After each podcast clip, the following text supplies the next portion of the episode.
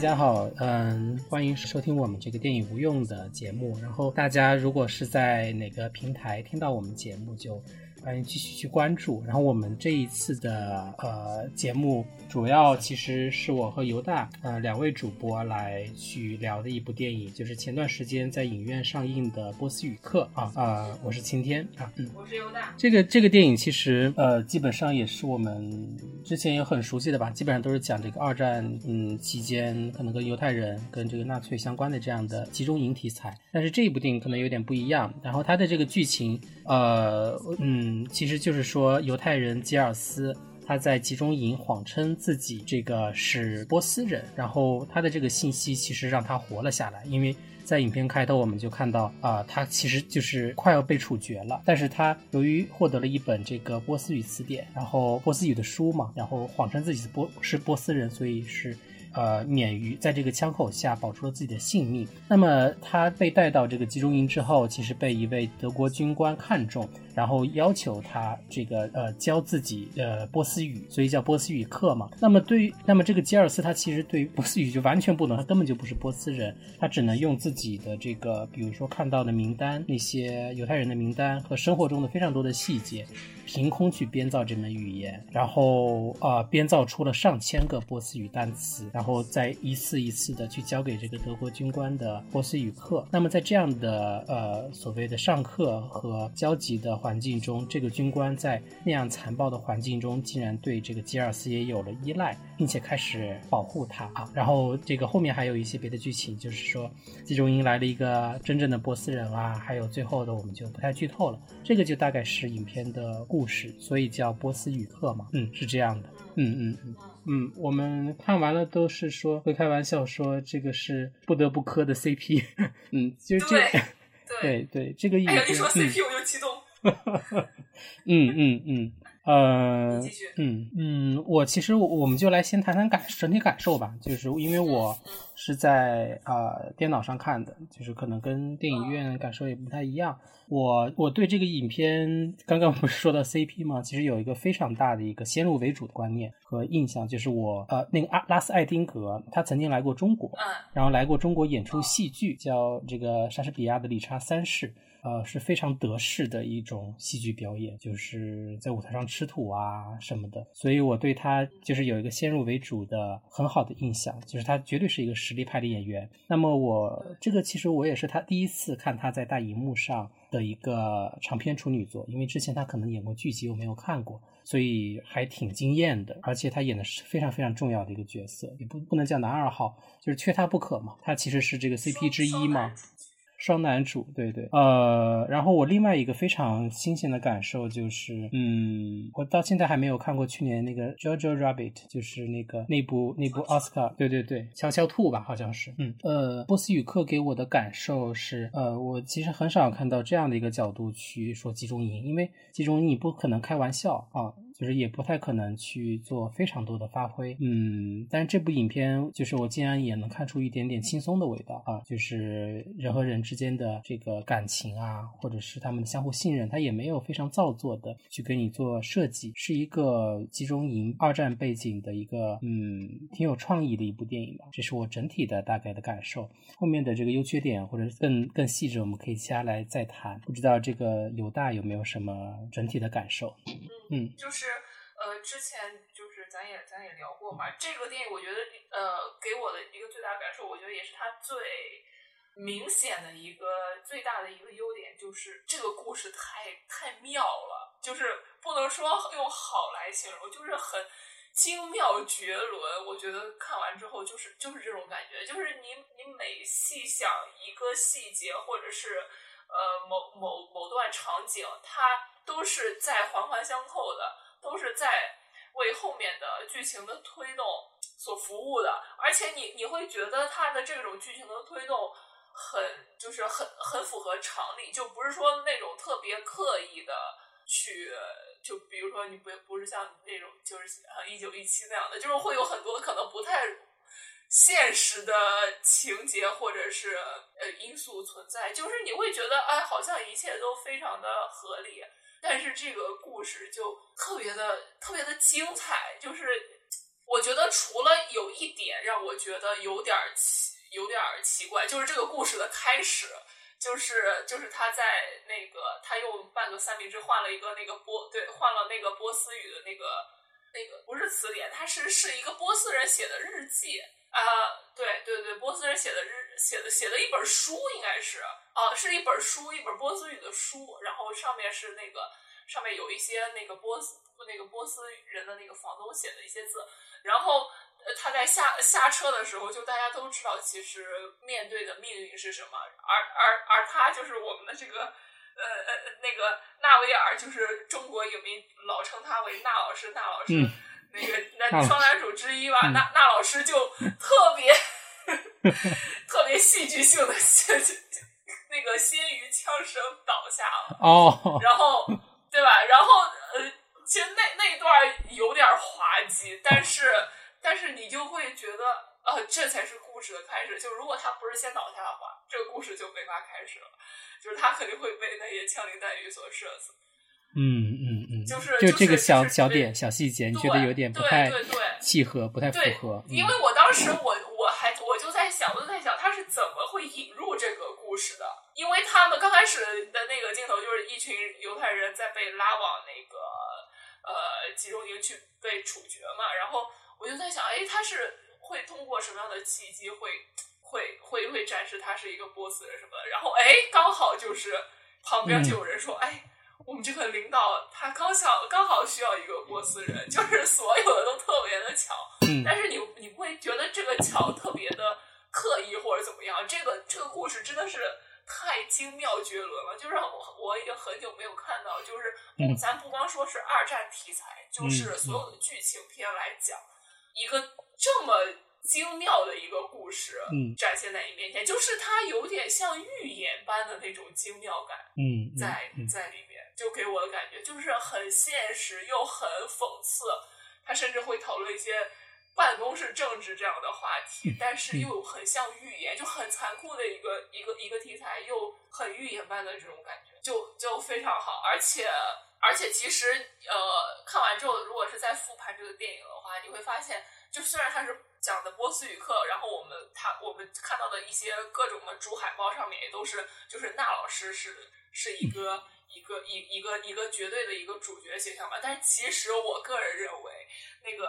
呃拉斯艾丁格演的那个军官是最最出彩的一个嗯一个角色，也是最丰富、最值得玩味的那个那个角色，就是。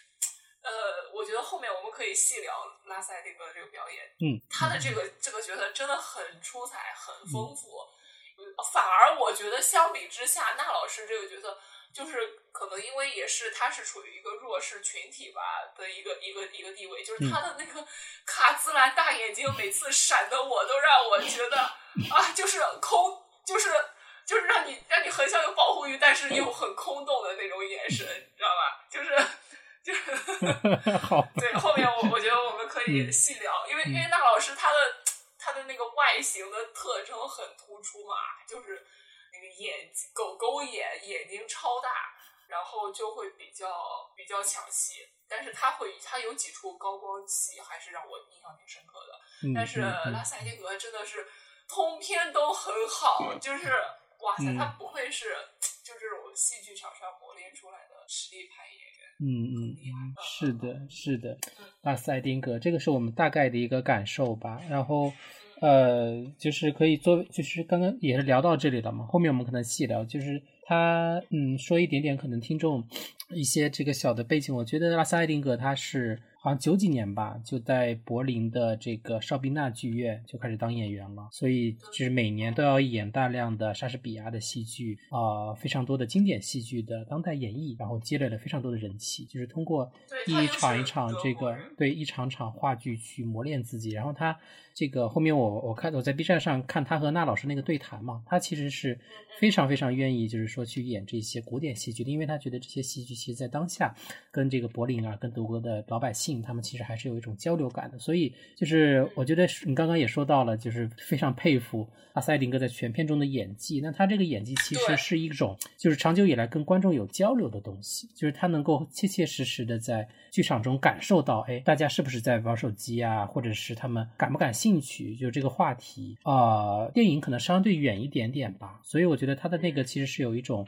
跟观观众的交流在里面的。就说到这个演员，然后大家感兴趣的话，B 站上也好像也有很多像这个理查三世啊，或者他一些表演片段。可以去看一看，就是他的这个呃，以前是怎么去磨练自己的演技，然后怎么去慢慢慢慢这个，我觉得好像这个电影是一个准备，就是他来演这个角色，就是一个不能说设计好吧，他其实是非常好的去完成了导演和整个电影给他的一个任务，然后把这个演人物其实演的也比较的活灵活现的，就是他的性格是怎么样的，他的那些细节。嗯，对，对待这个娜老师，我其实印象挺深刻的。就是其实这个军官他有很多面，我我有个小细节，记得是他的那个房间嘛，就是一进去，他的那个像书架一样的那个壁橱里面，其实有好多酒，然后也有好多那个罐头，然后每对对那些每次那个戴娜老师进来的那个士兵，还有一个小配角，那个长得好像法沙呀，就是我也不知道，反正那个一个男演员，就是一直老找他茬的 那个，对对对。对对对，年轻的演员，年轻演员，有点像像法像像像瘦版对，然后每次这个拉塞丁格就会说给一点什么好处，然后呃，看似他其实是算一个好人嘛，但是那个有一场戏是这个娜老师在为他们准备野餐的时候，说了这个面面包和这个树好像是树木吧，树是一个词的时候，对，然后就哇一下子那个就发现了，是吧？对，然后那个拉斯艾丁格就也不知道他心里是怎么想的，是逢场作戏呢，还是真的是那个 怒火冲天，就呃，好像把他暴揍了一顿嘛，就是这样的。就是他这个人身上有非常非常多的面，就是有很残忍的一面。然后也有很那个的一面，我就是作为补充一点，电影其实这个他们两个人到后面是分道扬镳了，就一块逃出去，然后去了不同的地方。让我印象非常深刻的是，这个纳老师对于拉塞丁格说了一句台词，就是拉塞丁格扮演的是这个军官，把他从人群中将要处决的人群中救了出来，然后那个不顾他的这些同事们，就是就一定要把他拉出来，说你干嘛呢？这个你是那么重要。逆行，最美逆行者，对对对，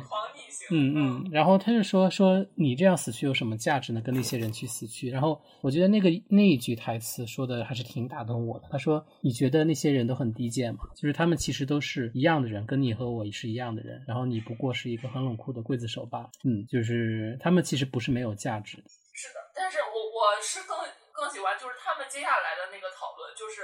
呃，那个那大老师说，你你你就是一个刽子手，你杀了这么多人。嗯。然后然后拉塞丁格最对自己的定位不是这样的，他觉得他不是坏人。嗯。不是不是不是杀了很多人的那种坏人。嗯嗯。他还是他其实是一个，就说白了，他在那个军营里的他的这个军种的一个定位，就其实还就是蛮那个的，因为他不是像那种就是。呃，要要要冲到前线上，是真的要真枪实刀的去杀死敌人的那种人。他是后勤兵，对吧？后勤军官，就是就是对对对，我要保障这个德国军营里的这个良好的一个运转，保障他们的这个食品的供给。嗯，所以就看起来他好像是一个不那么呃不那么就是激烈的，或者是矛盾冲突这么厉害的一个这个军营。所以所以他们会有一些。比较可以偏重于像，比如说像办公室政治的这样的侧写在里面，所以他我我觉得也是因为他这个军官这个军种的这个关系，让他觉得他其实不是那种杀了很多人的那种坏人，就可能在他看来，直接去杀人这样的行为，他是他是没做过的，他是他不是这样的人的，他只是在那个遵遵求就是遵循上面的指令来保障。呃，别人的供给而已，他反而觉得他是自自己在做好事儿，就是这个一个，就是那种那种价值观的冲突，就觉得我觉得挺挺好，挺奇挺奇妙的。而且，其实对于像二战题材里边的这种德国后勤军官军军营的这种这种描写，其实这个题材不是很多。然后，呃。然后，然后这个也让我们看到了另另一面的一个一个自己，而且他其实，呃，他也是年年少就是很贫苦嘛，从底层这样子爬上来的一个一个角色，他内心里是很丰富的，他用用了一首呃，用用用一首写满了其实是很多死去的犹太人的名字的诗，名字的语言。做了一首向往和平的诗，嗯嗯，对对对，我记得 那个就是对对对，而且当时他念完之后，他说：“哎，老师，我我我做了一首诗，我来给你念念。”他其实是很内心里很很紧张、很兴奋的那种状态。然后他看着在窗外看着远方，对对，然后是他以为他是在念 作诗，对对对，在在他在幻想着以后就是当战争结束了之后，自己能够有什么样的一个平静的生活。的时候，然后念着只有他们两个人能听懂的诗，但实际上他不知道，他念的全部都是他处决过的人的名字。哦，嗯，是的，就是那那一段儿，那一段儿就会你会让，就是你你看你看着会让让人觉得这种反差，哎呀，让人特别唏嘘。但是他又其实那段演绎的还有点搞笑，对，就是对对对，就是我觉得这个电影，就如果说我们接下来顺着说优点的话。他其实对于唏嘘、讽刺和幽默之间的拿捏，我那个点很好，那个点找的很准确。他也没有在讽刺什么，他也没有去讽刺死者，然后也没有这样。嗯，对，是是是，而且那个度拿捏的非常好。就是我我是在电影院看的嘛，当然那个时候其实电影院没有多少人会会会买这个片子的账，但是但是我就是 我我不知道为什么我全程就看的。不是说很开心吧，就就该笑的点，我觉得那个那个那个度非常好。我也不管其他人到底有没有看得懂，或者是觉得啊是不是这个笑了感觉不正政治不正确或者怎么样的，我就去他妈的，就我就觉得很搞笑，我就 对我就我就觉得会我就会笑笑出来。就比如说呃呃刚才刚才那段讽刺那那那个戏，还有就是。就是他在说 raj raj 那个灭方树树的时候那个词，结果结果等到等到后来后来他们两个人就就是就是这里面大老师也也使用了一个计谋嘛，就是他故意就是装自己啊很。很累，然后到到最后奄奄一息的时候，用波斯语在念着自己母亲的名字，然后哎，这个时候就一定会有旁边的人好死不死的说，哎，他在念什么？他在念什么？不知道他在念什么怎么办？我们把那个把我们的长官叫来吧，他肯定知道他在念什么。就是就是你就这种设计，就你一定要有这种设计，你才能就有接下来的这个这个剧情。其实有时候你会想，我我觉得他的有一些设计就是还蛮套路的。就是，呃，对你，你猜，你一定会猜下，猜，就是猜猜到接下来会有一个什么样的转折，然后，呃，然后就这么顺理成章了，就是哦，原来就是他真的是波斯语人，就是他在濒死之前，就是人人之将死，其言也善，就是那个濒死之前的时候，一定是最反映出来的是自己最想念的那个最思念的人，或者是自己的母语，自己的本能。所以就让这个军官大老师，我呃那个拉塞这个就就就就想到，哎呀，我真错怪他了，他真真是一个波斯人啊，就是那那那个转折。结果等到他们两人重归于好之后，上了第一节课，军官说：“哎，你来考我单词吧。”然后。没想到，然后那个大老大老师就是特别胆大妄为的，就就特别像一个就是男女朋友吵架之后，男朋友哄女朋友和好了之后，说说，哎呀，宝贝儿，不要闹了，不要闹了，我我知道错了还不行吗？然后就好像你你女朋友问你，那你错哪儿了 一样，就是，然后那老师说一个 rush，rush，对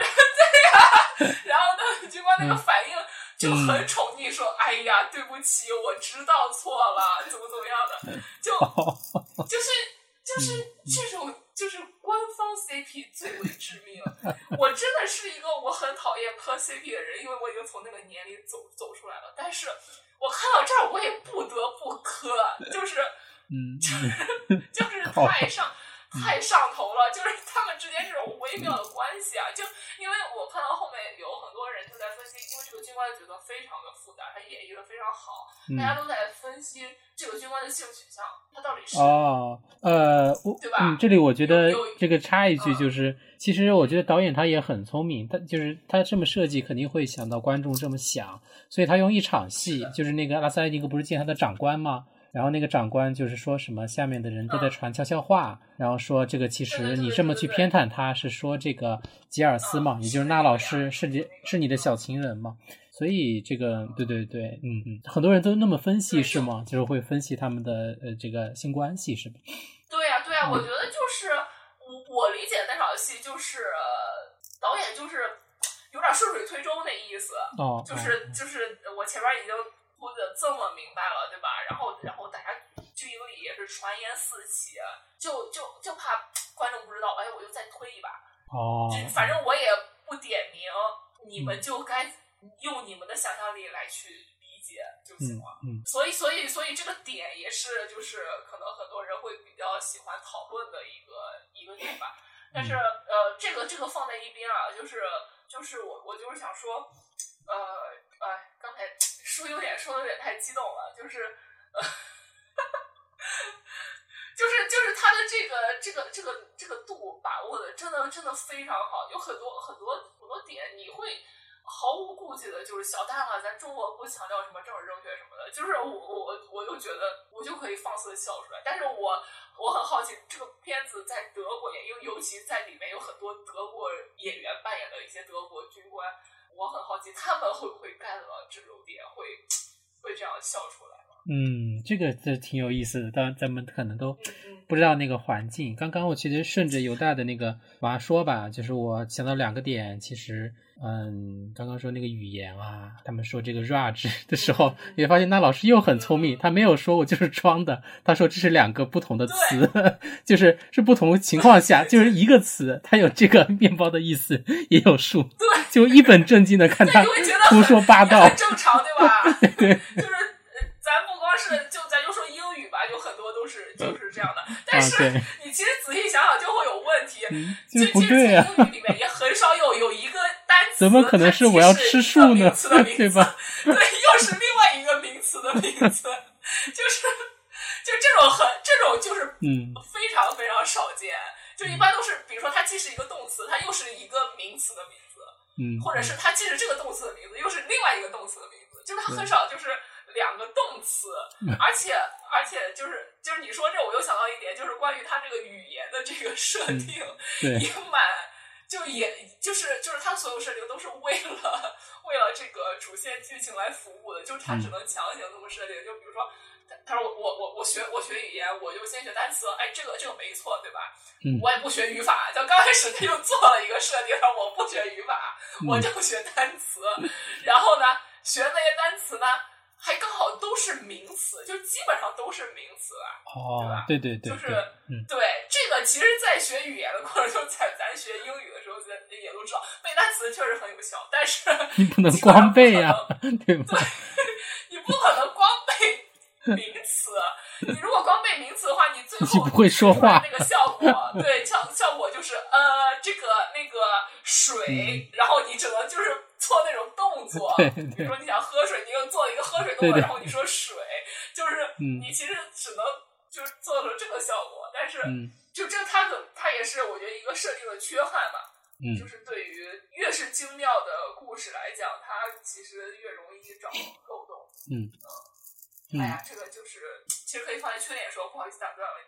没没事没事，然后我就想说一个这个影片，呃，这么严肃一个题材，但是最后让我爆笑的点就是那个呃，拉斯艾丁格他到了这个异国他乡，是到土耳其还是在哪儿？然后下了这个海关，然后对他们开始说波斯语，然后他们说你在干嘛？然后他就继续在那儿嘴在那儿喷那个说我说的是波斯语啊，然后就崩溃了，说这个人好奇怪，快把他拉走。就是那一段。对，然后关键，对对对，然后然后那那段其实就有点搞笑，然后又有点悲壮，嗯，就是你会心对对这种人心生一点怜悯。其实到最后，就是那个那个故事走走到那时候，就是我不知道你，反正如果是带着观众来看的话，我其实是。哎呀，我好想让他掌握波斯语言，哦，就是，哦，就我好想让他从良的感觉，嗯，就是想让他，就是可以到一个国度去开启一个新的生活，嗯，甚至可以找到他的，嗯之类的，就很想让他通过，嗯，就像就只他那个，就像你，比如说你雅思考试，你考口语的时候，你对监考官说的话一样，就是。就是就是考官就是感觉啊你在说啥，但是但是对啊，但是就是我说的很嗨，想让他过，对对对，真的很想让他过的。嗯。差不多，我们其实这个其实是我们对于这个影片的整体感受，觉得都还是挺挺好的。然后刚刚那个人都说的那么激动，都有很多想表达的。我们就剩下其实都可以说一说，从缺点也好，从优点也好，两方面觉得可以说一说一些小的感受吧。然后因为大象这个他其实这一次没有来参与录节目，但是我我们可以代替他嘛，对吧？然后我这个在豆瓣上看到他打了这个嗯打了这个一些评价，我也可以把他的一部分观点嗯这个可以带出来，主要是有些缺点吧。嗯呃，对对，嗯。那那你来，你可以先替大象表达一下。我那那我觉得，就既然我们两个人其实对这部影片的嗯评价其实都是非常好的话，我们就不妨来先说一些缺点啊，缺点。呃嗯，大象他其实他的那个是这么觉得的，他觉得那个影片中呃本身在剧作和技法上，就是电影的技法上都是合格的，但是没有做的那么出彩啊，他是这么说的，是一个利益不错的商业片，但是没有那么的让人够让人出彩。我后面想一想的话，就是其实这个很像奥斯卡的另外一部入围影片，就是《芝加哥取景子》嘛，就是你会觉得哎，他其实也是到了一个嗯嗯，就是把观众的情绪其实烘托到那儿。啊，包括里面也有一些寓意啊什么的，呃，其实符合今符合去年到今年这个疫情的情况的话，我们都会发现这两部影片的结尾都有念名单的环节，这个其实其实都是一种感觉啊，我们都知道哈，其实都是一种。不能说隐喻，其实都是一种电影人的表达。就是为什么作为一个二战的影片，他要他要创造语言的时候去使用那些非处决者的名字，那些籍籍无名的人的名字。然后在那个呃呃这个好莱坞七君子那部电影中呢，他还要去虚构这样的一个情节，就是把这个所有的越越战士兵中死亡的人给念一遍。这个其实跟这个美国环境中的就是死去的那些因新冠肺炎死去的人的环境其实是一样的。嗯嗯，这些设定很好，但是但是就是。如果我们好像按照大象的这个说这个影片的缺点的话，我们来想一想，就是除开政治环境，除开这个，嗯嗯，这个影片它可能会情绪的烘托，我不知道犹大是不是觉得也没有那么出彩。就是呃，回想起来的时候，我觉得好像也是吧，可能不像就是说非常非常经典的一些电影，像《辛德勒的名单》可能会吸引我去看那么多遍。就是它可能像《辛德勒名单》啊，或者是呃像这个阿隆雷奈的《夜与雾》，它里面有。非常多的更深的这个探讨，也不能说更深吧，嗯，就是波西语克他的这个动机和点找的很好，但是，嗯，可能对于人性的挖掘没有那么深，这是我就很浅薄的提的一点点缺点吧，可能也代表大大象的部分观点，嗯，是这样的，不知道犹大有什么感受吗？嗯，呃，我觉得是，其实就是呃，二战题材大家肯定都不陌生，然后呃，一想到这个题材，就是很很多人。一定就是条件反射的，就是沉重，就是对啊，表现战争的残酷啊，或者是表现这个人民生活在水深火热之中啊，嗯以及人性的复杂扭曲啊，嗯，就是偏负面的，就一定是很负面的东西比较多的。然后呃，这其实我是觉得在看过，就是看过这么多也好，包括包括现在，其实对于。战争的反思啊什么的，当然了，现在又有一些不同的思潮在在在在全球开始蔓延开来啊，这是另外一个话题。但是，呃，我是觉得，呃，其实如果说论反思来讲的话，如果是德国人拍的这个电影，我我我是我是可以可以买他的账的，因为呃，我我个人觉得啊，就是众众所周知，就是其实战后德国人对自己的这个反。反思，或者是对对自己这个行为，当然了，现在现在的二代、三代人了这些事情不是他们做的了，但是他们依旧会有一些很很正确的一些态度来去看待自己的祖辈啊、父辈来做做做过的这些事情，然后对社会的这些影响，所以他们在拍这样的一个，其实是表面上是有点有点诙谐幽默，甚至是甚至是呃揶揄了这个二战的这个。这个题材来讲一些其他东西的时候，我是可以接受的。嗯，我是我是可以那个的。当然了，相相相对于如果是像其他民族对于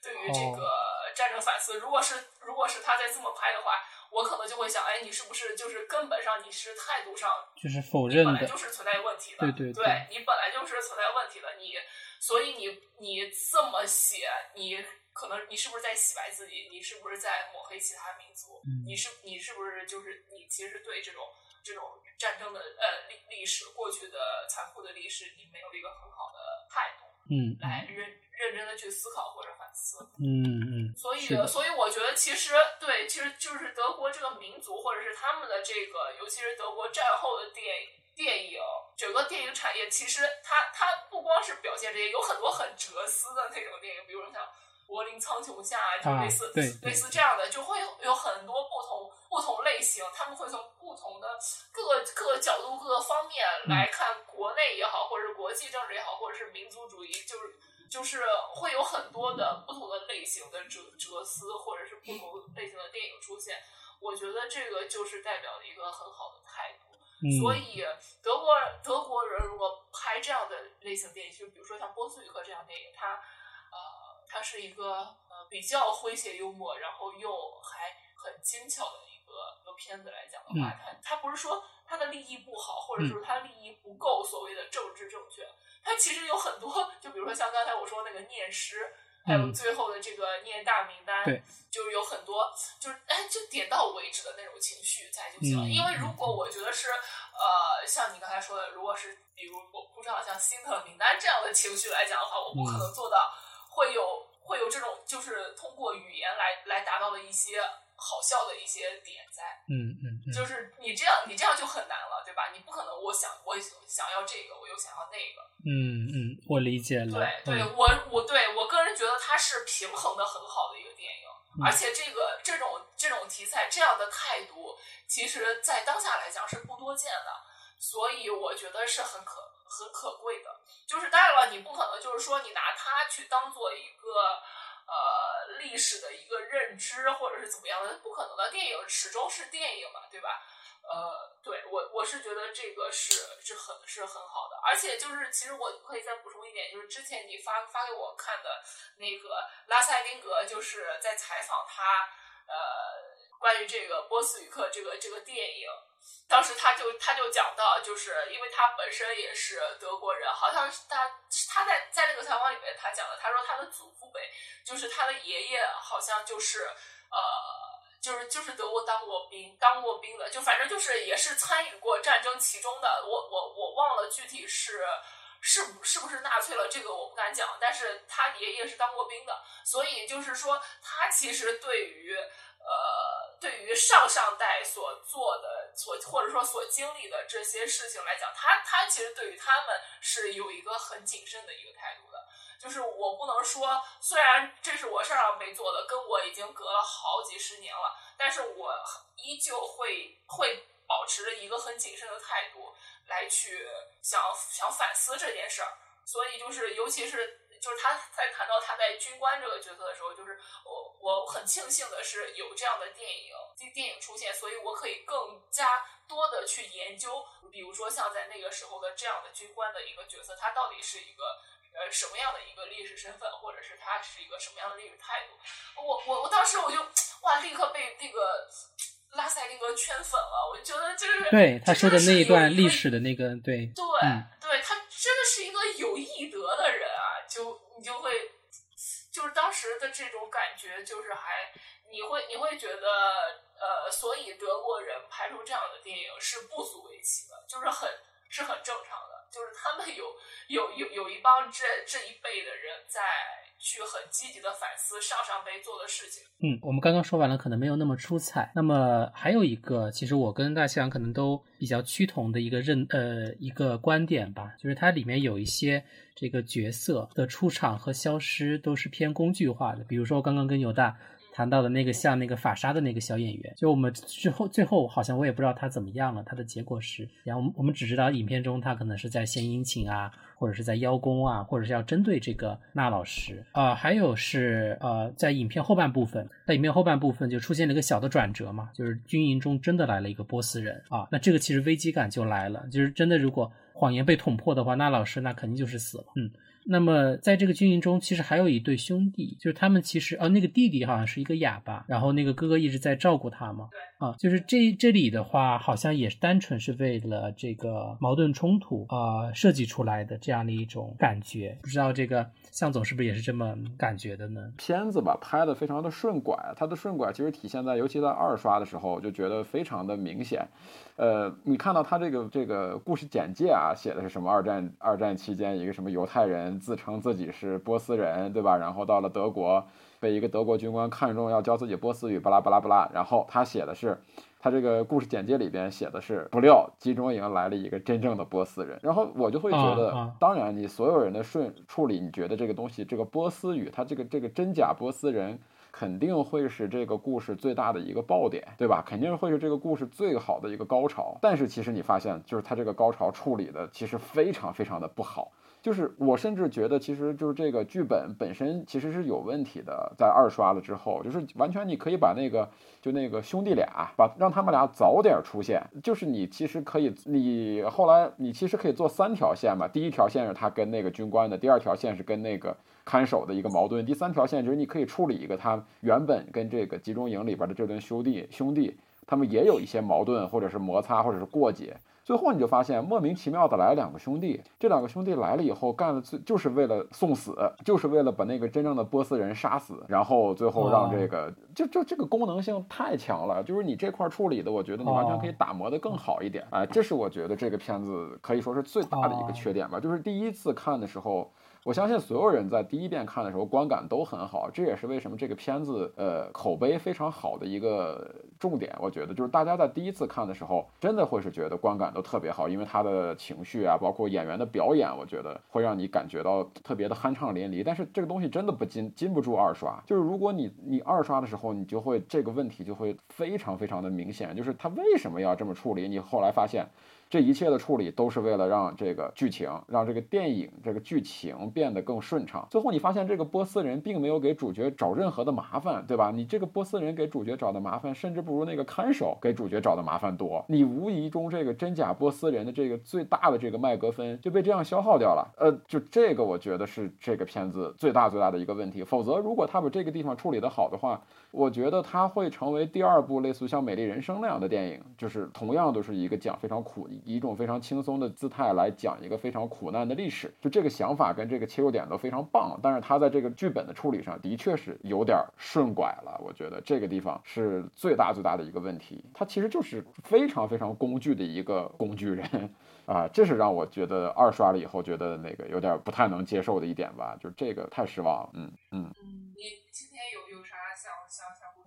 补充的这个缺点，嗯，就是其实刚刚这个大象说的那个，我也没有那么完全同意，就是说好像是。这个电影非常差的一点，就它反而好像也是一个很巧妙的设计，就是我们所说的缺点，好像它也是它的一个优点，就是它真的点找的很好。那么也可能真的是因为它的这个设定，由于语言而所衍生出来的这个设定，造成了它的缺点，是没有办法就是做的很完美的，所以其其实也是挺矛盾的。嗯嗯嗯，大概是这样。但是我的这个呃相同的观点就是它。的缺点还是一些功能性的角色，就是比如说我们刚刚说的一些配角、士兵等等，确实有一点为了冲突啊而去设计。嗯，这个是我想补充的。嗯，后面可能就是优点吧。嗯，呃呃，就是我我其实对那个呃所谓怀疑中的真波斯人，呃他的那个处理，我我现在我现在想想来，其实还是保持中立的，因为是这样，当时我第一次看的时候啊。呃，就是说那个大家都是都就去那个那个小小士兵去跟那个长官报告说，我发现了好像是真波斯，然后 然后那个那个长官就是那个赶紧去那个他们住的那个地方去看嘛。那我当时我就跟我同学说，我说信不信这波斯死了？然后因为就是很其实很套路，就是这又是提到了我刚才说的那一点，它有很多转折的情节，非常套路。就是你知道，你一定知道他在这个时间点的这个人一定会做出这样的举动，所以他才能够继续推动他的这个主线剧情继续下去。嗯，这也是为什么就是这个看起来非常荒谬的这个故事能有一个最终的结局，就是 就是他一定会有会不可避免的，我觉得吧，会有一些套路性的手法来呃来让他能够把这个故事运转下去。所以，所以在我看来，我是能够原谅的，就是我能理解，就是编故事的人，他一定一定是会有一些呃，会有一些觉得迫不得已的一些套路一定要使。所以，所以这个这个来讲，这个对我来讲是我能理解的。但是我不能理解的是，就是那个呃，他要替那个意大利弟弟送死这个这个事儿，我是不能。因为在当然了，他他在途中他有很多其实可以死的机会。如果说真的就是那老师这个角色，他已他已经装的太累了，他已经对生死忘了。就是在他眼中，生死已经是一个，就是他每天看，他可能觉得自己就是一个行尸走肉，他太累了，每天要提心吊胆。对生死已经看开了的话，OK，那他在中间的很多次，比如说去菜市场，或者是很多很多次的时候，他都可以去死，但是他，但是他就恰巧就是给了一个这个意大利弟弟，就是这个一个特，我我我我个人觉得，在我。看来直接原因不够明确的这么一个一个时间段，就就就去死了，因为你你会觉得这个这个这个关系或者是这个原因不是特别的顺。对，嗯，这个是我唯一一个最不理解的一个地方了。当然了，如果他不去死的话，也不会出现刚才就是我跟前天讨论这个名场面，就是最美逆行者，就是身材高大的拉斯艾利德老师揪起这个娇小的娜老师就。就往外走，往回走。去，对，就那段那段 CP 感也太强了吧！就就是我靠，你是我的人，你他妈要跟我走，就是 就是我的人。最美逆行，我不我不顾其他任何人的眼光看咱俩。你是我的人，你就要跟我走，就是当然了，对吧？就是如果他不去死的话，也不会有这这个桥段的出现，就是这都是相辅相成的，我觉得。就是因为如果你有一些不满意的地方，你就没法有一些好看的或者是好玩的情节出现。对，就是就就冲他那个最美逆行者，我就原谅他了，我原谅了这一段儿，那一段 CP 感太强了，尤其他那个身形的那个对比啊，特别明显，就是一个魁梧雄壮，一个瘦弱矮小，一个是一个是非常有力量的一个非常坚定的一个人。一个是一个对生活充满了充，就是没有了任何的思念，只想一心赴死的一个人，就是他那个对比是非常明显的，就是也为他这个 CP 感又加了又加了很多色彩。对，这其实这就是我说的那个意思，就是说你看这对兄弟俩。就纯工具人嘛，就他他因为因为什么是变成纯工具人？因为他们两个没背景，就是他也没有来龙去脉，他们跟主角也没什么，对吧？就是我给主角给他偷了几个罐头，如何如何的，这个这就是他们两个的一个前情了，哎，就非常浅的一个前情提要，然后。最后你看兄弟两个，一个替主角捅死了那个波斯人，然后一个跟主角换了身份，让主角离开了军营，然后出现哎离开了那个那个集中营，然后出现了那个最后那那所谓那一幕高潮吧。就是这个片子的片长嘛是一百二十七分钟，就如果他要做到一百五十分钟，对吧？就真的就像我刚才说的那样，他如果能能够把这三条线都能够串起来，就是他他跟这两这对兄弟从进入集中营开始有一些交集，不管是不管是有一开始有矛盾，后来有和解。你起码有个感情冲突，最后也能说是主角，就像犹大刚才讲的，主角替他弟弟做出了来，你替我活，我替你死。因为这个片子主角从全片看来，他其实前面展示展示的这个人就是一个贪生怕死的一个小人物，他不是一个，对对对，他他不是一个那种慷慨，对他就是想要他他为什么他身上有那本书？他就是拿自己的半个三明治跟别人换的，对吧？为什么跟别人换？你是因为他听别人说这东西值钱。他说我这是什么初本还是如何如何的啊？他说那行，那我跟你换。他其实就是一个普通的小人物，他最后为什么变高尚？你得给他一个理由，对吧？就是尤大刚才说这个特别对，他没有变高尚的理由，他只不过是疲惫了。他最后这样处理完了什么呀？就就是主角对主角主角疲惫了。我我我在这段感情中付出了太多，我太疲惫，我想离开这段感情。这，我们就是真的是在 可能离，嗯行，可可能离开这段感情以后，迎接我的是死亡。但是人固有一死，我也不想跟你处了。咱们在聊这个优点缺点还是啥？就他的这个缺点。导致他这个霸道总裁爱上我的优点更严重，你明白吧？这绝对是一个问题。就是说，如果他的片，就就这种感觉。呃，对，就是我累了，我就是太累了，我就对，就是这种这个。我怀疑这是那个编剧，就是潜常年潜伏在晋江文学里边。就故意的，对，所以我所以我就说这个是你你你的片长，如果你要再长一点啊，你把这两个人写的更多一点。对吧？因为你发现，你后来发现他跟各种人都有交集，唯独跟集中营里边的人，他的交集是非常非常少的。他在这一点，他几乎没有琢磨。但是你最后却发现，最后推动这个剧情往前走的，不是说军官，也不是说那个小士兵，而是集中营里边的他的这个难兄难弟推了他一把。这个就造成了一个他这个剧本上的一个一个一个一个怎么怎么讲呢？就是有点重心不稳了，有点本末倒置了。我是感觉这是这是缺点啊。对我我我我我想再补充一个缺点，就是我还有一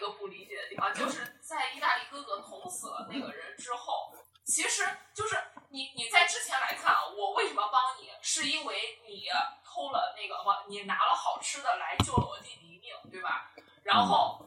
我就是我作为一个哥哥，我巨爱我弟弟，就是我们可以这么理解啊，我爱他胜过爱我的生命。所以，我对你就是我是知恩图报，对吧？我就是就给我一个眼神，我还是啊，我我就是侧耳不小心听到了，好像有一个真波斯人，我就补上了我的那个呃命，我就是把他给弄死，对吧？你这到现在你这个逻辑 OK，我我可以这么理解，对吧？你这个逻辑是顺的，但是为什么就是？在那个军官过来的时候，其实军官看到他死了之后也没有说特别的生气，但是他为什么就是一下就站起来了，就是就是就承认了，就说是他妈我干的。哎，你不想想，你这么巨爱你弟弟，是你干的，你死了，你弟弟怎么办？就是这个很不成立，你知道吧？就是就是你你你怎么可能就是说就抛下了你弟弟，你去？其实如果要说查谁杀死了他，这肯定查不到啊，就是。你把你的凶器丢了不就行了？就是大家都没有人指认的人，这个这个这个这个这个命案这就结束了。然后他就是竟然就是特别感觉想做特别大义凛然的那种那种感觉。我说你在干嘛？你不是去爱你弟弟吗？你不应该去照顾他吗？你现在丢下了你弟弟，妈，你自己去死了。你还不知道这个那老师这个人是否值得托付，他是否能照顾你弟弟？你就这么去死了？就他只他只不过是一个。他只不过是一个在厨房上班能给你拿两个罐头的人，但是是是这个东这个程度跟能托付你弟弟的生命是两个不同的层级。对对对对对，这个差的有点多。程度有对程度差的太多了，程度有点略深。他当时那个大义凛然时，我就说我的发，就那那个时候从那那一段开始，我是就是会充满了一些不理解。对的，就是有点感觉，就是有点有点有点故意，就是要。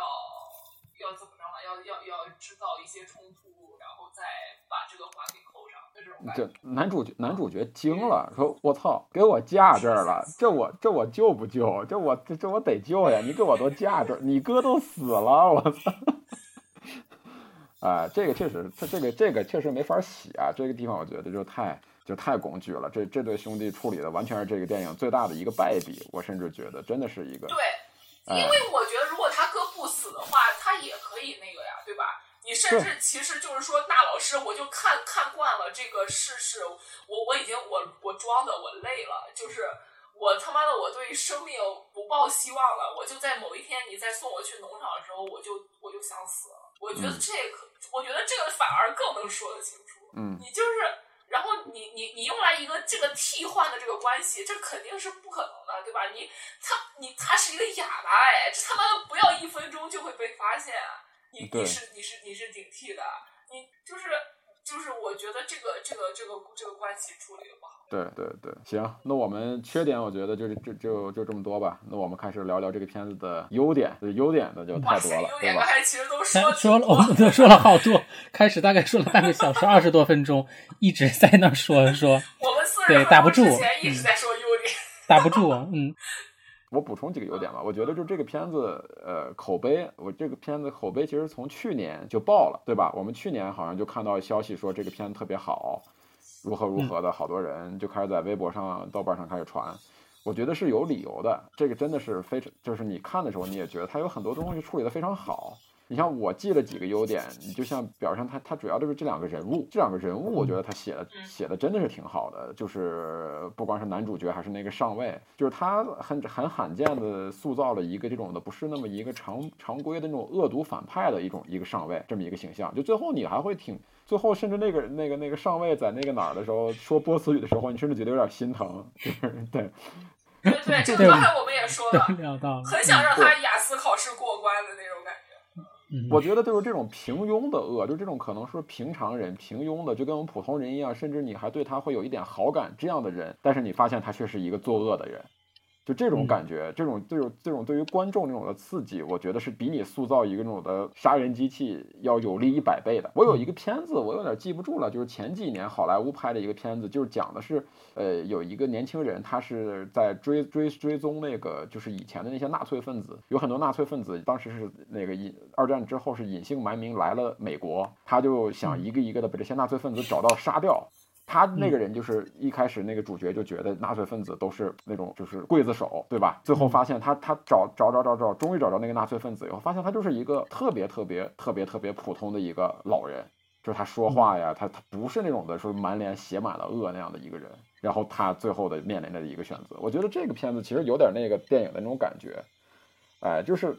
呃，这是一方面，我觉得。男主角也很好玩。男主角不是那么一个男主角，你看他是一个小人物，但是他很有性格。我觉得就是咱们之前聊过的那场戏，就是男主角其实有一个转变，就是他从医他他被那个上尉暴打一顿以后，从医院回来转变了，这个人物的转变了。哎，就这个人物能这么写，真哎，那一段真的是特别让我就是看的就当时感觉浑身汗毛倒竖，你明白吧？就是他那个。回来以后，那个上尉满脸抱歉，然后就说：“这如何如何，对吧？你理解啊？”OK，然后他说：“那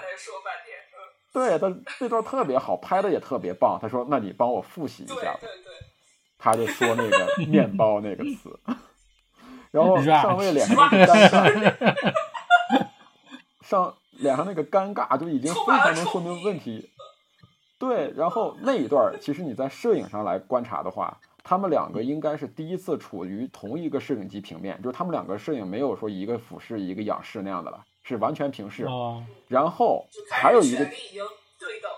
然后下一个镜头的时候，是一个微微仰视男主角，男主角干了一件事儿，就是他重重的扣了两下桌子，然后又指着那个单词说“面包”，然后那会儿就是一个稍微一个俯一个俯拍的那个上位，上位就已经就。就就已经就已经没办法那种，就像就就像特别像情侣吵架里边那种男生，就是啊，我我错了，然后女生哪儿错了？我们刚刚还提了，就是这样。哎呀，不跟你说了，道歉了吗？错了错了错了，别提了别提了。对，就这个东西真的不是说是什么，就是大家比如说是哎呦，大家就是现在就爱看这种这种所以说卖腐对吧？或者说是像。爱看这种怎么都往这边想。你看这个片子，你这个这个上位，他就各种地方已经暗示了他就是一个同性恋的一个身份，这个已经写的非常明白了。哎，这个刚才刚才我还跟晴天讨论呢。嗯，你觉得他就是是吗？你你就是大家大家认为他就是已经说的很明白了是吗？但我我们俩都觉得这是一个还有可以商榷的问题，讨论空间。对。因为有一场戏，我我觉得我也不是觉得很绝对的，因为嗯，对，因为我的 G 打还挺准，但是我我我我我我我也持保留意见嗯嗯，我觉得我我我觉得就是怎么讲呢？就是他这个，我觉得他暗示的已经很明确了。我个人我一直是这种感觉的，包括他那个，他还有明示的。你像他在这个军营里边，你像其他，你可以看到其他那些高层军官跟那些女兵的那种的比较混乱的关系，包括他们在跳舞唱歌的时候，他一直所处于那么一种状态，哎，以及就是大家互相传一些这这那那的那个闲话嘛，对吧？就是你那那个他他跟他那个他跟他那个上司在那谈传闲传闲话，就有人传你们俩的闲话，有人传这个的闲话。然后他说：“哦，还有人传您的闲话，就这个对吧？就这个，嗯，我觉得是。对，我还有一个就是被大家怀疑的一个动机比较多的，就是他一直提到的，我要去德黑兰找我哥哥。嗯。呃，说我哥哥在那儿是当厨师，对吧？但是但是其实就是结合当时的那个背景，就是就是很有可能，其实他说的那个哥哥，就大家猜测其实是他的情人。为对，因为什么？因为他的上司在跟他说的时候，他说你为什么要学波斯语？说我要去德黑兰。说他说你没哥呀，对吧？说你没哥呀，说说你的那个你的那个那个那个家庭关系里边你没写你有这么个哥呀。然后他说他说那个说什么？我觉得没必要呀，还是我要保护呀？如何如何？我就没写。哎，他是有这么一个表达的，在表达的东西在里边的。对，嗯对，但是但是你你你你不知道这为什么？但但他有可能这个就是女的呀，对吧？就是就我还是觉得就是他还是蛮模糊的。当然了，他他给你有很多这方面的暗示。我觉得呃，我觉得这也是这个影片很有趣的一个点吧。因为如果有了这个暗示的话，大家磕 CP 就更好磕了。就是 就是我觉得这个是一个呃，让你觉得这个电影有很多可解读性，或者是你自己。可以脑补的很多东西的一个很有趣的地方，而且就而且就而且就这个 CP 也不是说那种让人怎么说呢，就是就是所谓说让人特别反感那种。对，这个就特别有趣，这两个人物，你他们两个彼此之间那种来回往复，对吧？你哪怕不从这个关系去解读。这这一对人物关系也足够有趣，就是你在同类题材中也很少能够见到这样的一对人物关系，而且你这段人物关系写的写的可能会让人觉得有点超乎常理，但是你通篇看完以后又觉得是非常合理的，就这个人就是那么一种哎那么一种性格，包括你看他还会。学了一点，哎呦，你就特别浪漫。我学了一点波斯语，对吧？我要干嘛呀？我写一首诗，我给我给你朗读一首诗，然后说的都他妈的各种 不知道什么的词儿，就那种他那段表演特别好，就是只有你和我懂的语言，你那个就想就靠这，Call me by your name，对，是吧？嗯，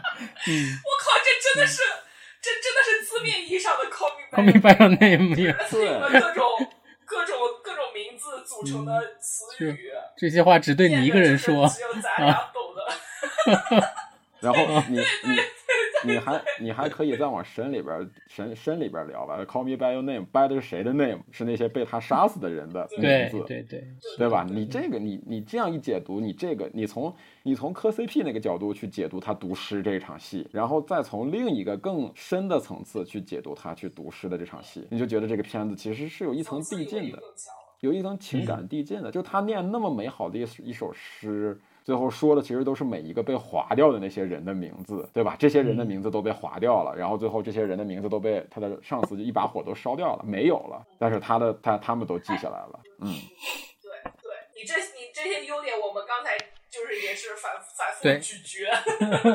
真的是还有反复咀嚼。还有一个，我我其实还挺想对让你说说，就是关于他把这个。纳粹的这个集中，把它搞成了一个办公室的一个那个群戏，我觉得也非常的新颖，很搞笑。为什么说这个片子后来口碑很好呢？就是虽然我们刚才讲它很多这个剧本上的一些问题，但是为什么这个片子的口碑不错呢？其实你仔细看的话，这个片子的拍摄其实非常考究的，它没有去展现特别残忍的场面，它在这块展现没有给大家塑造一个奇观化。一是因为就对于什么纳粹集中营。的这个奇观化的东西，大家其实这么多年观影已经看的足够多了，这是一方面。呃，第二个方面，我觉得它的拍摄方法特别好。你像我，嗯，第一场戏，第一场跟死亡有关的戏，就是他们在湖边嘛，就是你看这帮人被拉到湖边，然后说下车，下车以后呢，这帮人就很茫然，不知道干嘛，然后拉到那儿就开始枪毙，对吧？枪毙的时候呢，摄影机一开始是处于一个非常非常非常远的一个远景，然后一开始，然后就像主角他们慢慢移动，这会儿就这段他我觉得拍的特别好，他的开场我觉得特别棒。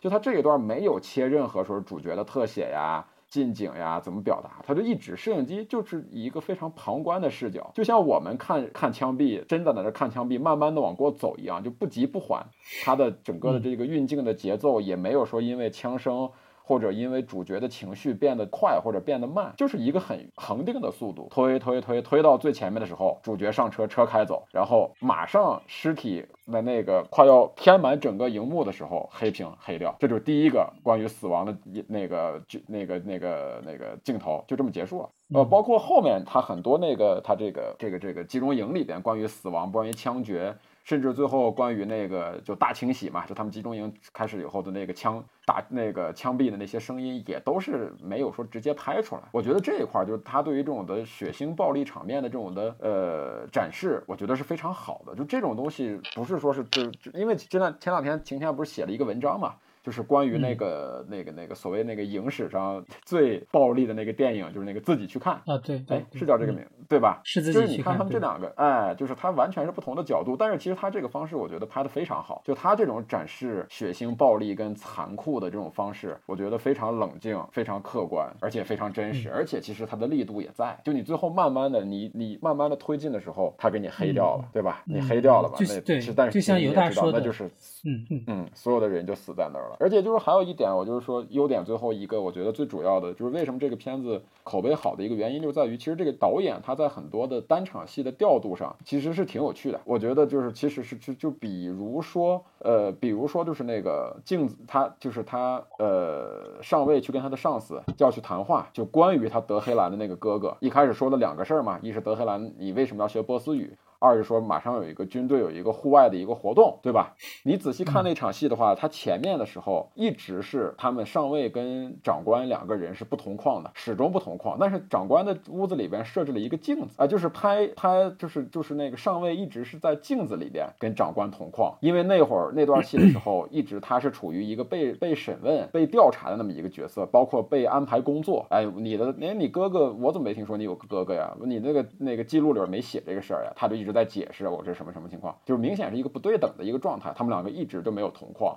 然后最后呢，有一个镜头，有一个镜外镜子外同框的一个三场调度，一个一转，为什么转过来呢？他们在开始聊这个户外活动啊，你要准备什么？我要我我们要干嘛？大家要去哪儿？这个时候他们的这个彼此的这个上下级的关系，包括他们人物的这个关系，开始疏于平缓了。他们两个人啊站在同一个视角下了来解释，就是他这种的，就这种的有很多这样的细节处理的非常好，他等于他是很好的用这种电影的手法去把这个人物关系啊，以及这种单场戏里边的矛盾表。达呀什么的都表达的非常清晰啊，以及就是像还有一个就是像犹大最后说那个最美逆行者那一段，那一段你看他最后也是，他就把这个整个这两个人的那个状态逆行的这个状态，他 他一个长官逆行，然后那些那些那些那个那个集中营里边那些囚徒就那么直接的撞上去，但是他就要表达这个东西，对吧？他其实这大家都没让开，他就直接从那个队伍里边那么撞过来，然后把他拉到外面去，然后说出那个说你能跟他们一样吗？啊，你他们他们他。们是谁？我操，那个经典的台词，对吧？就所以说，我觉得这个导演他在很多单场戏的这个拍摄拍摄上。还是花了很多心思的，然后所以《波斯语课》这个片子整体的观感是非常好的，就就就是非常成熟的一个一个商业片，而且它的角度切入点非常的独到，我觉得真的是怎么说呢？就是二零二一年就这几年吧，就可以说是不可多得的一个这种历史题材的这种老少咸宜吧，可以这么讲，可以这么讲，我觉得就是和大家都可以看的这么一个片子，嗯，是的。其实它给人的感觉就是很像是我们在高考的作文里边看到的。那种得的超高分的那种作文，角度找的好，就是呃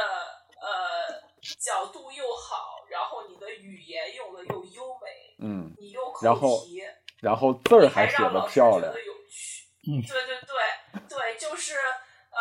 就是很多的东西其实是电影用的电影的技法是用的最基本，但是用用的很好的，就是感觉是一个特别好的一。个命题作文，嗯是的，对，不能说它很八股文，但是就是很写的写的很很漂亮的一个一个一个作文。嗯嗯，哎，你们两个刚才在说缺点的时候，有没有说最后念名字那一段？其实我觉得也算是一个小小的问题。我我们不算觉得是缺点，缺点我们谈到了，就是对我们没有说觉得是一个缺点，就觉得他跟那个七君子啊，其实都是在一个。环境中，其实去做一个导演自己的一个表达。三总觉得所谓的缺点是什么呢？嗯，呃，我就觉得他那一段其实有点有点处理的有点有点刻意，就是他在那儿念名字，然后你看他就用一个很低沉的声音在那儿一个一个的念那些单词，对吧？那个单词其实就是一个一个人的名字，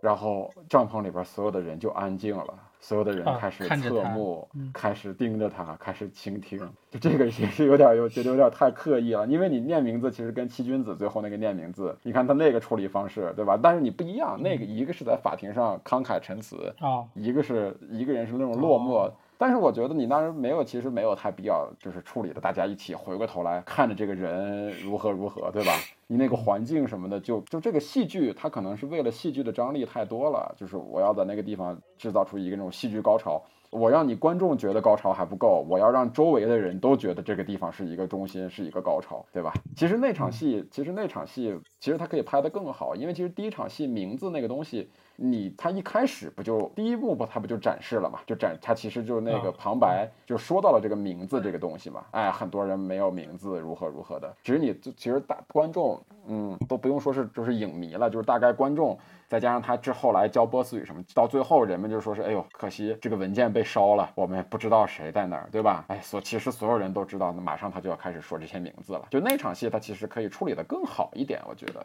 他可以用一种更厉害的手法把那个处理成一个更好的一个高潮，而不是现在这个不是说他有问题，我觉得现在这个有点普通，就是这场戏，就是大家一起，就是很这个这个这个这个这个想法就是太有点太简单了吧？我觉得这个不能算是缺点啊，只能是想给他提更高的要求，因为。毕竟他在前面有好多场这种优秀的单场戏，他反而最后这两个高潮处理的有点有点掉，你反而还不如那个上尉在那个在那个那个那个呃那个过海关的时候，哎，过海关念名字那场戏就更，其实那场戏就又有趣，然后你又知道那场戏的是的是的，哎，他的情绪更丰富。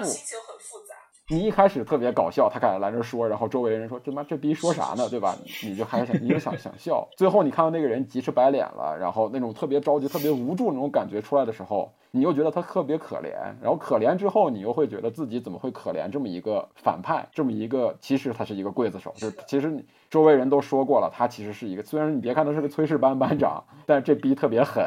对吧？他其实就是有这个。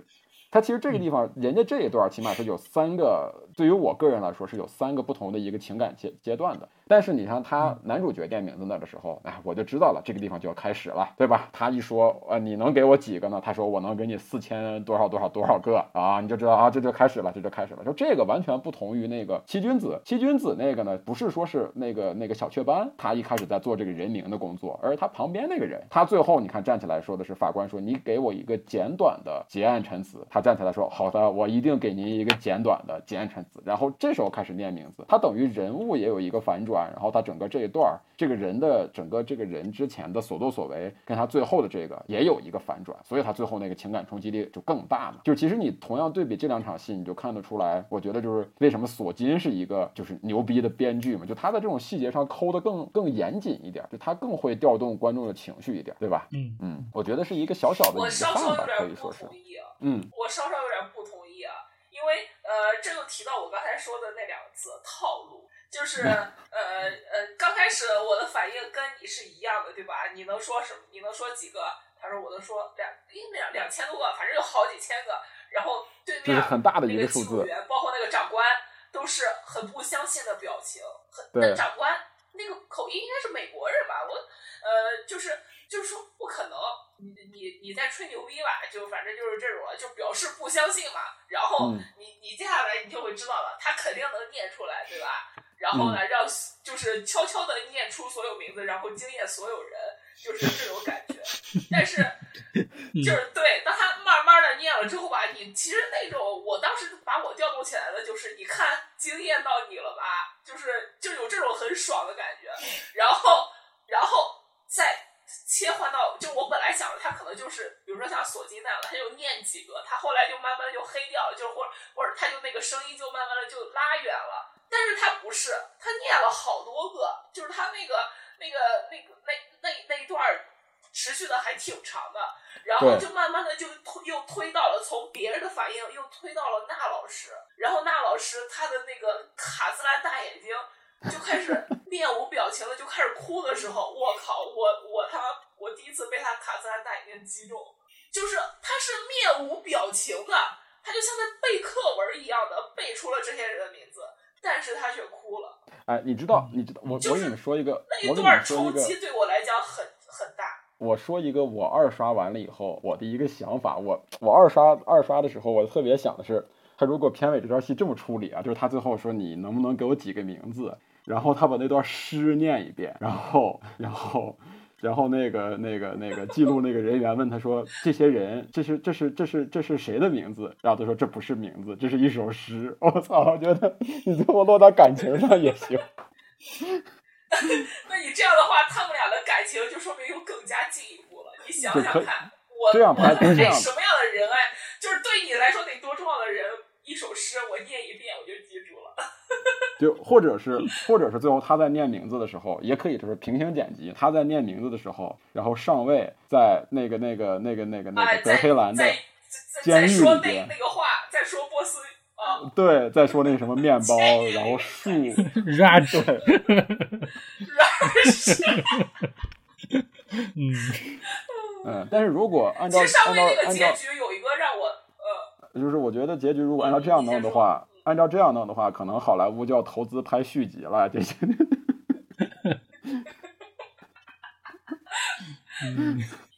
爱在三部曲，嗯，对，嗯，嗯，有点说，有点你说。对，这是我的看，我我我的看法。就我都想起来，就是那个，其实监，其实长长长官，就是我们刚才还是回到了，呃，其实其实我发现了，我们三个人其实对这个电影的看法，其实都是。很大程度上蛮相像的，就包括你刚才补充的那个优点，我跟晴天我们我们两人之前都提到了，就是都说到了，而且都呃觉得也都是非常好。但是就是尤其是就是再回到这个长官这这边多说一点，就是其实他的那个结局，就包括这个长官的这个人物的多样性，这之前我们就已经说过说过很多了，非常喜欢。我觉得他是一个这个整整片里面最。最出彩、最能够让人回味的一个角色，他完全盖过了那老师，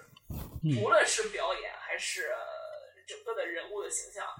然后包括其实就是他在最后过海关的时候，就他刚开始那种很搞笑，然后局促，到最后的疯狂。然后他一开始假正经嘛，他一开始就假装很冷静嘛，对吧？我会，我会你们语言。其实他对他的那那种那种递进、那种过渡，其实到。最后有有一个海关人员说了一句话，让我心就是立刻凉到谷底。就是另外一个海关工作人员对另外一个海关工作人员说，他好像是个德国人。嗯，就这句话就没了。完了之后，这个这个这个场景就结束了。就是就是就是就是大家就开始撕扯他，想要逮捕他了。然后说了一句，他好像是德国人。哦，你这时候就就会想到，就是其实算后战后是要算账的。嗯，就是你在你在想你在想，就是哎呀，我好想让他就是在德黑兰过上他的厨子生活，但是这个时候他的一句话又把你拉到现实，战后是要算账的。对，就其实那那你无论是你自己觉得你是不是好人不要紧，这个没没有关系。你在民族面前，你在你在你在你在这个面前，你这个人就是极端的恶。对你其实就是刽子手嘛，就是你在那一刻，其实那个海关的人提示了观众。就是你别看他之前如何如何，对吧？对对对，他跟他对男主多么多么好，但是一切都掩盖不了他其实是一个刽子手这么一个真实的一个身份，就这个身份是存在的。对，就无论是情感上还是其他方面，事实上，对，拉回到现现实了。所以我我我就说，我我不觉得就这个电影很平，它其实有很多能够让你再再去思考的那个点，而而他又把一些很幽默的元素综合的。所以，对，就是我继继续只能冲再强调其他的那个。对，我觉得就对，是，我觉得就是这个片子在商业上的成功，我觉得是是应得的。就是他拍成这样，他写出这样的角色，包括这两个主角，他演成这样，包括他一些里边的一些配角的处理，你都都是让人眼耳目一新的。就你之前那些都是什么？我操，你别管我，我纳粹就是丧心病狂，我今天已经失败了。你有一个人，我也得给你虽远必诛了，对吧？我也给，哎呀，这词不能乱用。纳粹还搞团建呢，就对。然后这次这个这这次这个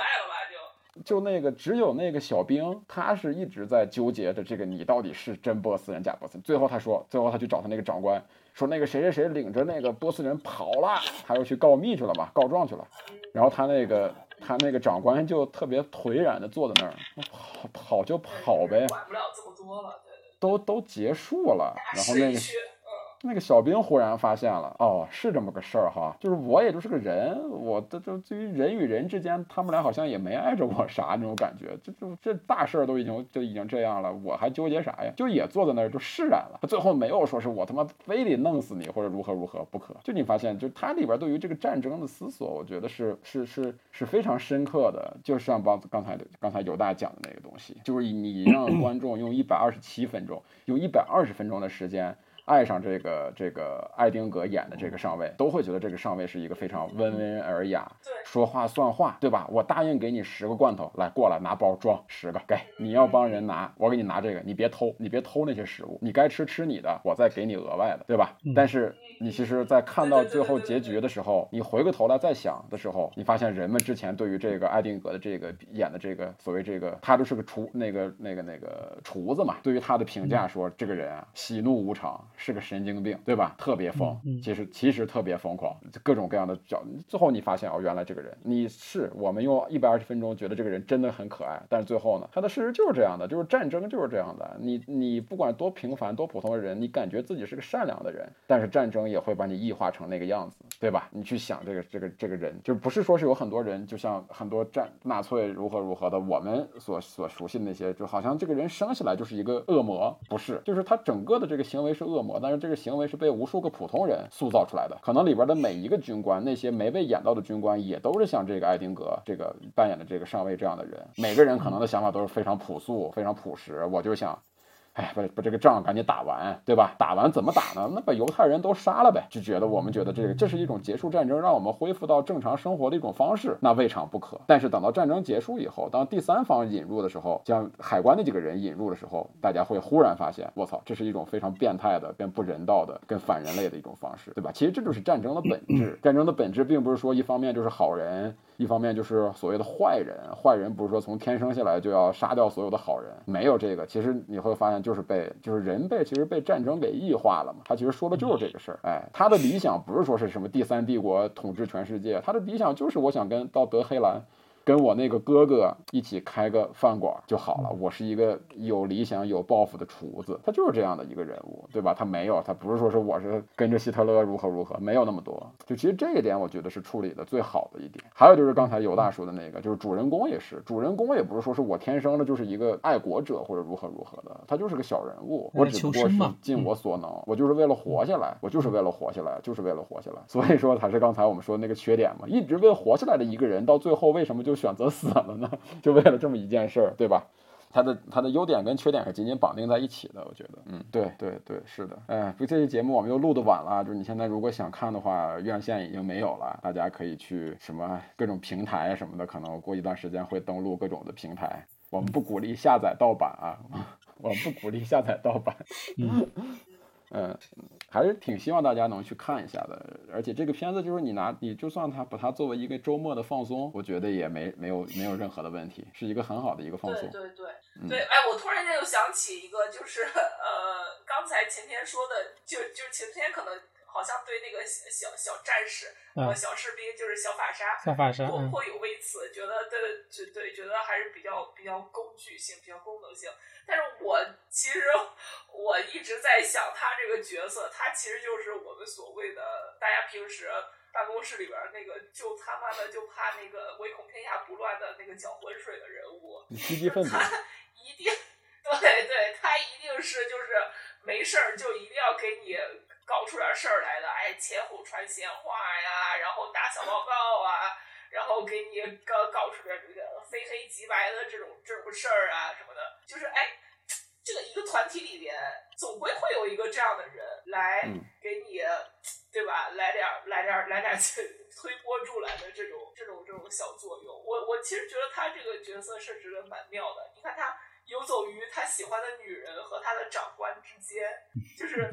呃，表面上好像是，哎呀，这个我你这个你这个波斯人来了，你把我喜欢的女人的这个呃，他的文书工作，文书工作给弄丢了，是吧？给顶替了，对吧？他现在只能去厨房里干活了，当不了文书了。哎，我就要给你穿点小鞋，我怎么着？我要整你一下，我要把你放逐出去，然后装作你逃跑，怎么怎么样的？就是玩那些阴的，其实就是很，我觉得特别。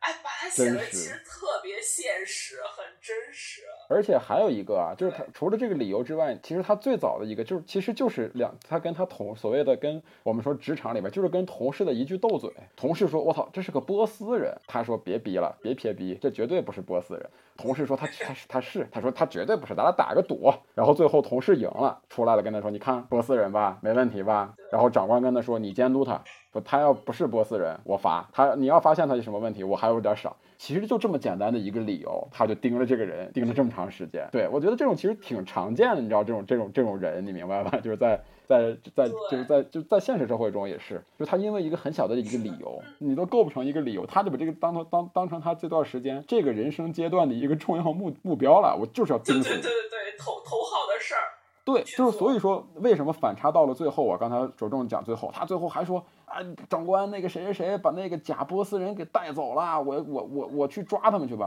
长长官说抓什么抓？生命中就这么点事儿。他最后往那儿一坐的那个那个感觉，就自自己后来好像也琢磨明白了，操，就是我我他妈图啥呢？对不对？我这好好的日子不过，对我就跟你较这真儿，我就弄你，对吧？哎，其实就这种人生的目。标已经失去了，丧失了人生意义的感觉，就是无聊到，就是它很很很像那种当下的很多网络喷子的一些真实写照，就是对你说主角人家都散了，对网络喷子精神支柱没有了，对你说他他的目的也不是说是什么哇第第三帝国对吧？希特勒对吧？德意志，对，他最后他就想这么屁大点的小事，拿点赏。对对对对对，这个其实你你你你分析它这个里边，其实它里边包含这种的意意味很多。它每里边的军人，里边的军人没有一个是我们常规所所见过的那种军法西斯那种军人设计，对吧？哎呦，就是印象的那种感觉，对对对对，像现实生活中的人，很真实，各式各样的现实中的人，所以他的口碑好嘛，就是这种很真实的人，我们在身边都能见得到，对吧？对。就像你上司里边也有那种的，发起疯来跟疯狗似的，但是平常喝点酒啊，跟你也写也也爱跟你朗诵两口诗。还 是对对，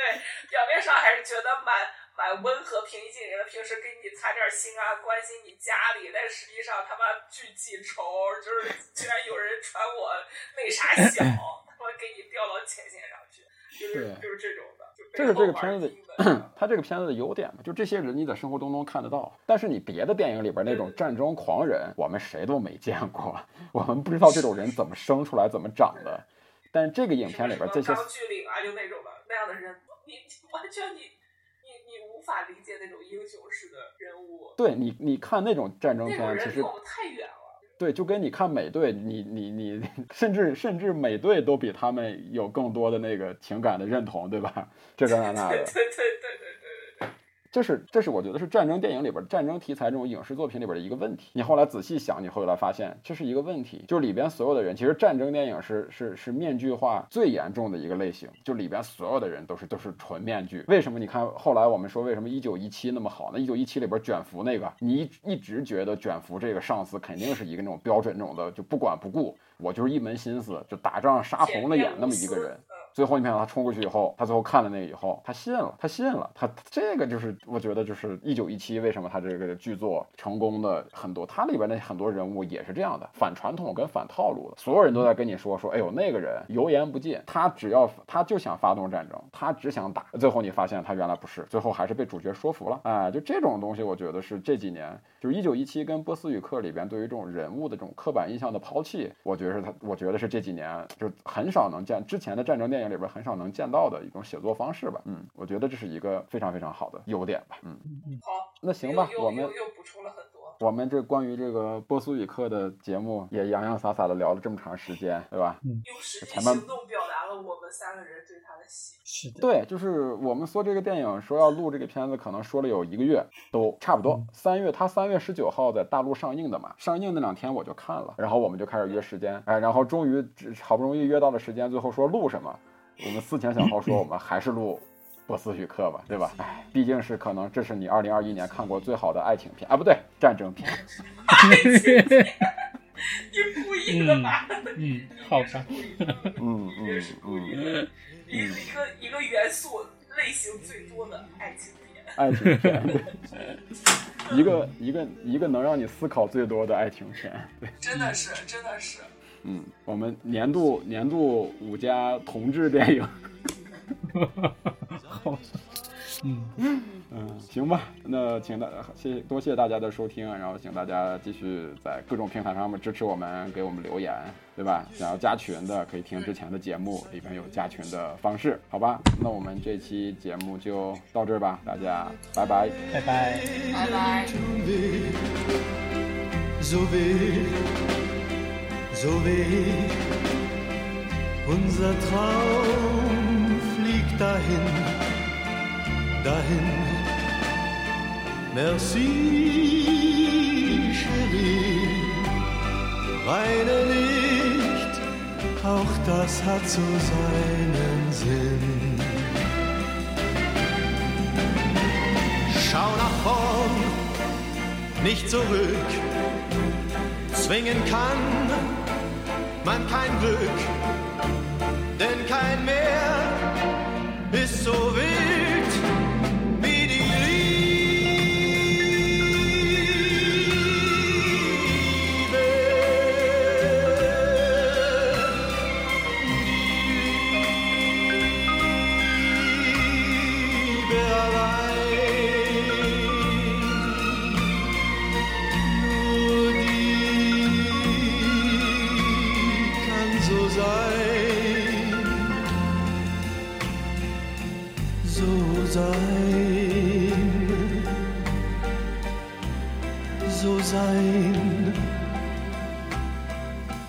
Merci,